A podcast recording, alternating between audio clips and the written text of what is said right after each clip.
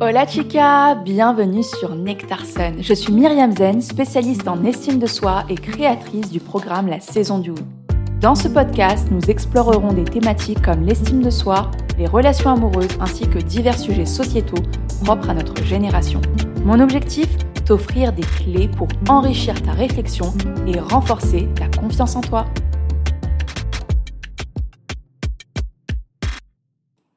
Hola chica, j'espère que tu vas bien. Non, ça me ressemble pas. Hola chica, comment ça va? Comment estás? Que tal? J'espère que tu vas bien. Aujourd'hui, on se retrouve pour un nouvel épisode sur l'hypersensibilité.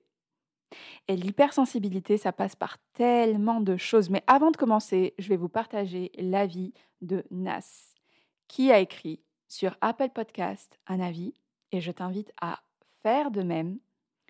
Elle a écrit Pur nectar. Nectarson, c'est mon moment de qualité à moi. J'en prends soin comme il prend soin de moi. Ça veut dire que je ne l'écoute que dans des conditions optimales. Chocolat chaud dans le canapé, douche relaxante, attentive à tous ces mots qui résonnent tellement bien en moi. Merci Myriam. PS, parce que la vie est trop courte pour s'enfermer dans la peur de s'affirmer. Musique, sorry, moi j'aimais bien cette intro bricolée. Merci infiniment Nas, vraiment. C'est le genre de mot qui me permet de me dire waouh, en fait ce podcast, il apporte tellement, il faut que je continue. il faut que je continue à, donner encore plus de valeur, encore plus de good vibes sur le podcast. Et vraiment, tu participes à ça, Nas. Donc merci beaucoup. Ce que je voulais vous dire, et je vous le rappelle, pour euh, toutes celles et ceux euh, qui souhaitent euh, se faire coacher, vous avez la possibilité de gagner un coaching de 45 minutes avec moi en one-to-one. et en laissant un avis sur Apple Podcast en novembre. Et fin novembre, je tirerai au sort une personne qui gagnera ces 45 minutes de coaching individuel avec moi. Et c'est parti, on passe tout de suite à notre sujet principal, l'hypersensibilité. Quand je veux rire, c'est aux éclats, s'il faut pleurer, c'est aux sanglots, je ne connais de milieu que l'ennui. Waouh Et en fait, ça, c'est un, réel que j'ai fait et j'ai vu qu'il y avait énormément de gens qui se sont reconnus dans, dans ce réel, tout simplement. Alors pourquoi j'ai eu envie d'aborder ce podcast euh, N'importe quoi. Pourquoi j'ai eu envie d'aborder ce sujet? Parce que déjà, on m'a tellement demandé de parler de l'hypersensibilité. Et deuxièmement, euh, je me sentais très différente des autres euh, quand j'étais petite. Et en fait, c'est trop drôle parce que je pense qu'on se sent tous différents des autres à un certain moment je ne sais pas comment expliquer, mais à un, certain moment, et j'ai une image de moi. Alors je ne sais pas pourquoi, ça fait un flashback. J'ai une image de moi. C'est la cour de récré. Je pense que je suis en CE2 dans la classe de Madame Casabianca. Et euh, merci parce que c'était ma, c'était ma maîtresse préférée. Et c'est celle aussi qui m'a permis de, jouer au jeu. Et je me souviens que tout le monde était en train de, de crier, de se battre, de jouer dans la cour de récré, de rigoler en groupe. Et j'étais assise à côté des professeurs et je les regardais et je me disais Ah, je suis tellement différente Et je me disais À quoi ça sert de courir, de rire comme ça? Cet instant est très bizarre, mais j'ai un flashback de ça. Et euh, je me souviens que ma famille ne comprenait pas ma sensibilité et ils me prenaient vraiment pour une fragile, mais à un point inimaginable. Tout le monde savait chez moi, genre mes tantes, mes cousins, mes cousines, surtout mes sœurs. Et, euh, j'ai encore euh, aujourd'hui des, des expériences avec l'une de, enfin même pas l'une de mes sœurs, mes sœurs, toutes mes sœurs, j'en ai trois, qui, lorsque on m'annonce une nouvelle ou qu'on parle de moi, devant moi, ou que ça peut faire ressortir ma sensibilité, donc mes larmes, j'ai en tête une de mes sœurs qui me dit bah quoi Tu vas pas pleurer quand même Et en fait, qui fait tout pour extirper mes larmes à ce moment-là. Oui, je suis dans une famille qui ne comprend pas du tout ma sensibilité. Et j'avais une cousine qui me disait tout le temps Ouais, mais toi, il te manque une case, t'es trop différente, t'es une mongole. Enfin, après, quand on est enfant, on se dit des choses comme ça, tu vois. Enfin, je sais pas si c'est normal ou pas, mais en tout cas, dans ma famille, c'était totalement normal. et, et, donc, en fait, je me disais, mais non, mais peut-être qu'il me manque vraiment une case. Bon, heureusement, j'ai jamais vraiment écouté. Et en fait, je me rappelle que je pleurais, même de joie, très souvent. Je ressentais des émotions qui étaient complètement exacerbées par rapport à la situation je sens les choses avant même que les membres de ma famille euh, ne les sentent au niveau de l'odorat. Mon frère et moi, on est comme ça. On sent les choses avant que les autres ne les sentent. Je suis très très vite fatiguée dans les lieux publics, très très vite vidée d'énergie euh, quand il y a des gens qui me prennent toute mon énergie. Les bruits forts, j'ai horreur de ça. Les bruits répétitifs. Non mais l'autre fois j'étais dans un café et c'était même pas un bruit répétitif. Vous savez, c'est quand quelqu'un euh, fait sursauter sa jambe de manière régulière comme ça parce qu'il est pressé ou je ne sais pas pourquoi, ou qu'il a envie d'aller aux toilettes et qui bouge sa jambe comme ça. Enfin, je suis en train de le faire ici, mais vous ne pouvez pas voir évidemment. Et en fait, j'étais là. Oh mon Dieu, j'ai horreur de ça. Et limite, j'avais envie de lui demander d'arrêter, mais j'ai juste changé mon regard pour pas voir ça. Donc, toutes ces choses, en fait, qui me perturbent, je suis profondément touchée par la musique, par l'art. Je peux pleurer quand je vois quand j'entends une musique, une certaine note, une certaine parole, par la poésie, je peux pleurer quand je lis la poésie. Et j'ai été très très vite, euh, je pense que c'était quand j'étais en cinquième, en sixième, j'ai commencé à m'intéresser à la poésie. J'allais à la médiathèque, à la bibliothèque du collège, et je lisais de la poésie. Et je voyais que personne faisait ça. Et je me disais, mais qu'est-ce qui va pas? Les gens ne comprennent pas que c'est trop beau la poésie. Et voilà. Et en fait, aussi, j'ai appris que les personnes qui étaient hypersensibles étaient des personnes consciencieuses. Et c'est un terme qui m'a marqué parce que lorsque j'étais au lycée, j'ai un professeur de management qui a écrit ça dans mon bulletin, qui a écrit que j'étais extrêmement consciencieuse. Voilà. je peux pleurer devant un paysage, ça m'arrive très souvent. Et la première fois que ça m'est arrivé, c'était la première fois que j'étais aux USA.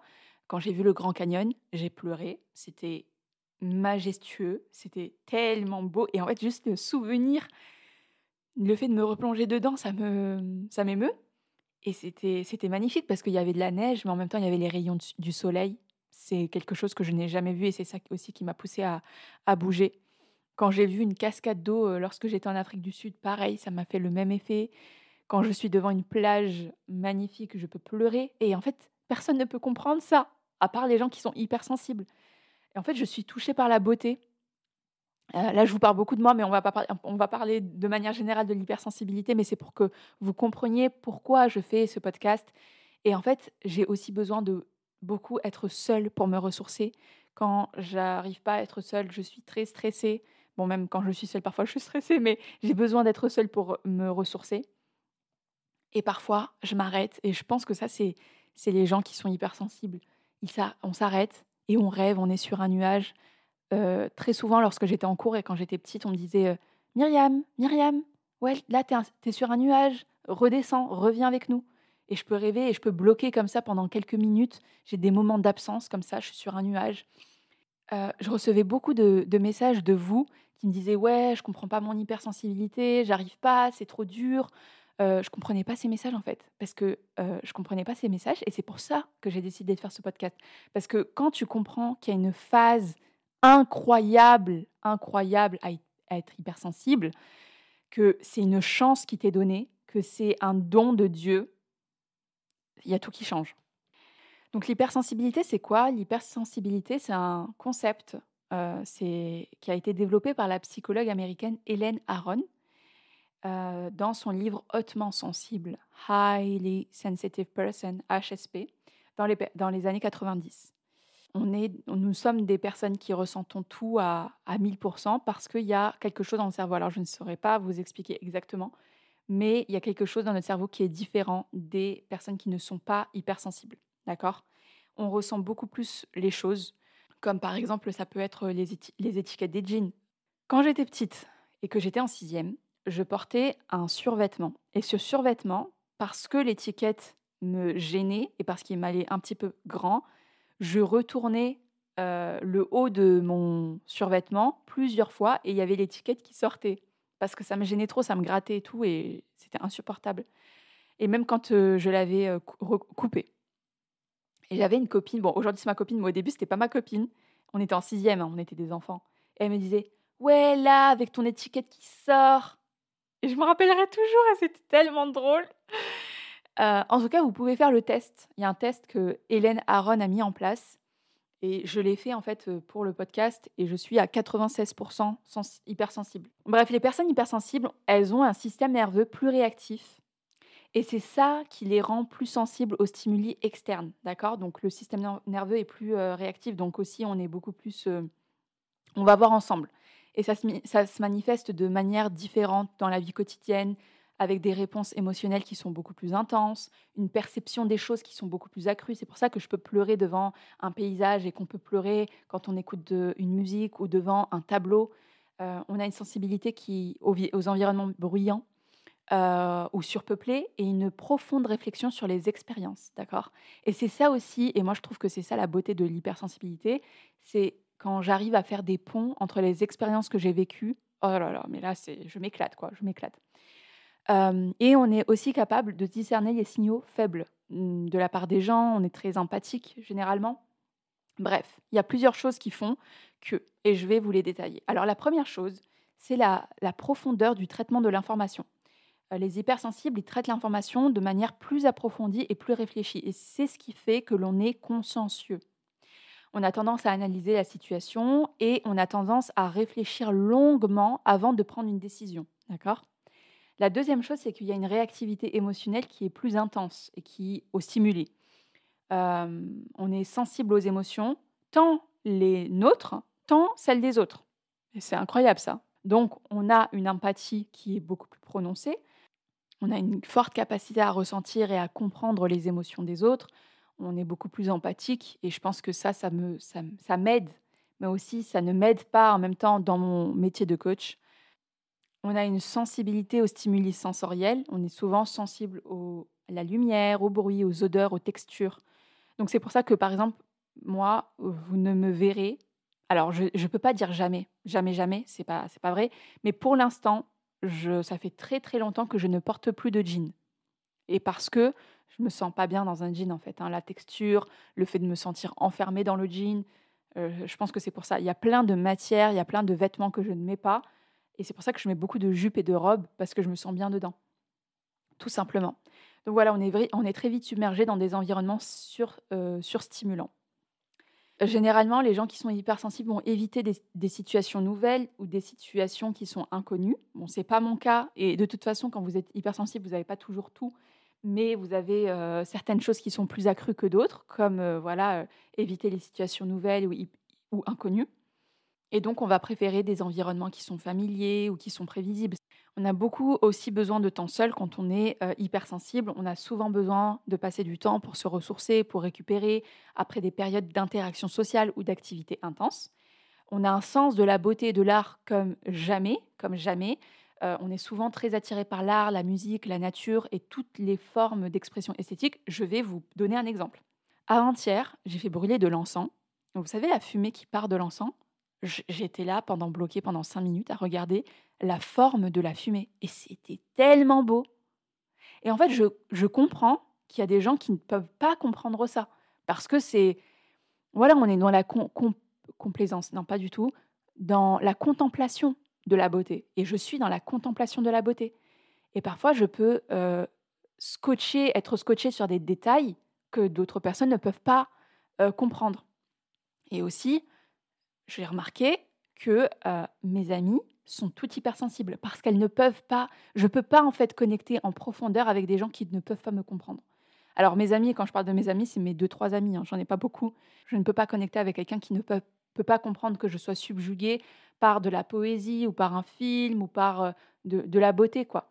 Tu vois Bon, malheureusement, il y a des petits, euh, des petits côtés un petit peu négatifs à l'hypersensibilité, c'est la réactivité au stress parce qu'on est beaucoup plus, on réagit beaucoup plus intensément au stress, ce qui peut nous rendre beaucoup plus vulnérables aux effets négatifs du stress sur la santé physique et mentale, ce que j'expérimente euh, ces derniers jours, et la capacité à détecter les subtilités.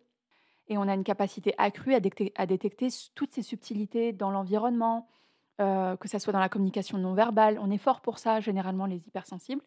Et on a tendance à être facilement submergé par les stimuli externes, les émotions intenses, les situations complexes. Voilà. Et je me rappelle, là, bon, là, ça me fait un flash comme ça. Un jour, j'étais rentrée dans un. Je sais pas, c'était une institution euh, française, mais oui, mais c'était, euh, je sais pas, la sécurité sociale ou un truc comme ça. Et là, je sens quelque chose d'hostile dans la pièce. Je ne sais pas si c'était l'homme qui était hostile ou s'il venait de se passer quelque chose d'hostile dans la pièce, mais quelque chose de tellement lourd. Et en fait, voilà, on va ressentir ces choses-là beaucoup plus. D'accord? Et en fait, pourquoi je fais ce podcast? Pour vous dire que l'hypersensibilité, c'est pas négatif. C'est un cadeau. Je vous jure que c'est un don. C'est un cadeau du ciel. Et parce que quand tu sais le maîtriser, que tu t'écoutes, c'est un cadeau parce que tu ressens tout à fois 50, fois 100. Donc tout est plus beau, tout est plus intense, certes, mais tout est plus coloré. Mais pour ça, tu as besoin de plusieurs choses. Tu as besoin de stratégies, je pense. Moi, j'ai mis des stratégies en place pour mieux gérer, même si parfois, bah, il y a des pics et ça revient et il y a des choses qui sont négatives, mais c'est OK. Et je les accepte et ça fait toute la différence. Et je le dis souvent, j'aimerais tellement, parfois j'aimerais tellement que certaines personnes puissent ressentir comme je ressens, écouter ce que j'entends et goûter ce que je, ce que j'ai dans la bouche. Parce que, tu vois, par exemple, le gingembre, je connais personne qui, qui ressent le gingembre comme moi je le ressens. Quand je mange du gingembre, c'est exceptionnel. J'ai l'impression de manger du parfum. Je peux en manger comme ça d'ailleurs du gingembre. Enfin, le, gingembre qui euh, trempe dans l'eau, quoi, le gingembre des sushis. Euh, quand je vois un paysage, j'aimerais tellement donner mes yeux aux gens pour qu'ils puissent voir ce que je vois. Je pleure de beauté. Et je pleure de beauté devant un paysage. Et imagine en fait juste un instant dans un monde où les gens ne ressentent pas ce que toi tu ressens. Imagine. Moi, ça me fait de la peine. D'une certaine manière, ça peut me faire un petit peu de peine qu'ils ne ressentent pas tout ça. Et donc, quand tu le vois de cette manière-là, c'est incroyable. C'est incroyable, vraiment.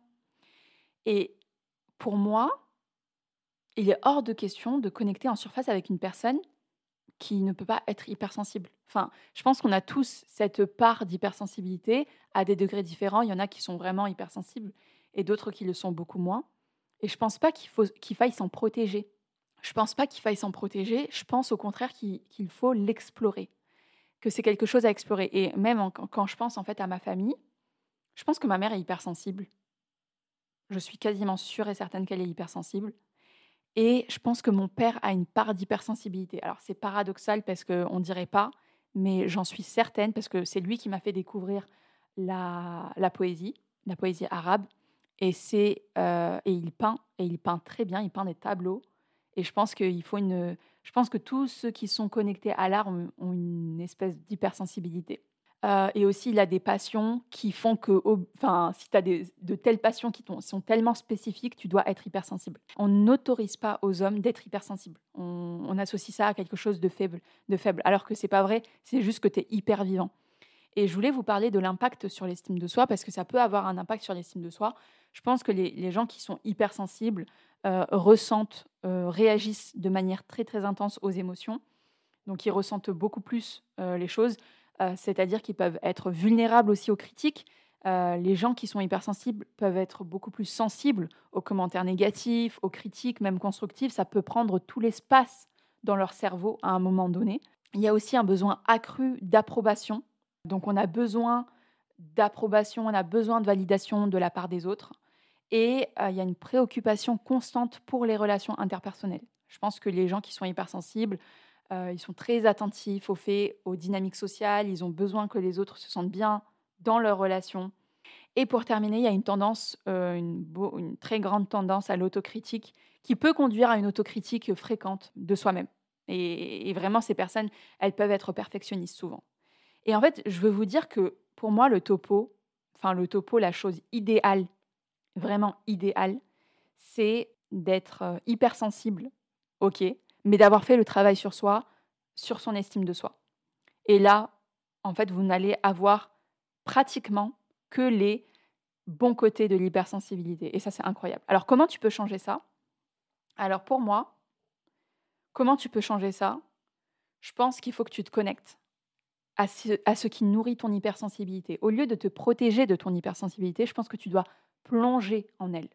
Alors, peut-être que tu as une sensibilité plus accrue avec la nature, peut-être que c'est avec l'art, peut-être que c'est avec la musique ou la spiritualité. C'est propre à chacun, d'accord? On n'a pas tous les mêmes degrés, on ne ressent pas les mêmes choses, les mêmes choses de la même manière. C'est OK, d'accord? Mais je pense que tu dois explorer tout ça, tu vois. Il y a un moment donné, j'ai eu ma période d'art et voyez le, le, tableau Le baiser de Klimt? Ah, mais pour moi, c'est le plus beau tableau. C'est un des plus beaux tableaux euh, qui existent dans l'art. J'adore, enfin j'adore, et je regardais des, beaucoup de documentaires par rapport à ça, etc. Et j'ai eu cette période, et après elle est passée cette période. Et en fait, c'est va explorer ton hypersensibilité, explore-la, et fais en même temps le travail sur ton estime de toi pour pas qu'elle elle, te submerge dans les points négatifs de ça.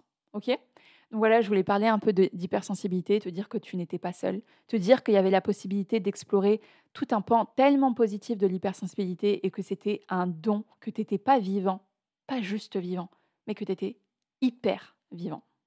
Passons à la story ensoleillée. Alors j'ai deux choses à vous dire dans les stories ensoleillées. La première chose, ben voilà, j'ai fait le challenge, c'est pour ça que j'ai pas pu faire euh, d'épisode la semaine dernière. Le challenge que j'ai donné, comment dire stop aux relations toxiques, qui s'est ultra bien passé, qui était ultra intéressant. J'ai eu énormément de retours de la part des femmes. Euh, qui m'a fait me rendre compte que beaucoup, en fait, étaient dans des relations qui étaient toxiques, que ce soit avec, leurs parents, que ce soit avec, euh, avec leurs parents, avec leurs partenaires, dans leur travail aussi. Mais j'étais fatiguée, ça, prend beaucoup d'énergie, mais en même temps, j'ai kiffé. J'ai kiffé faire ça.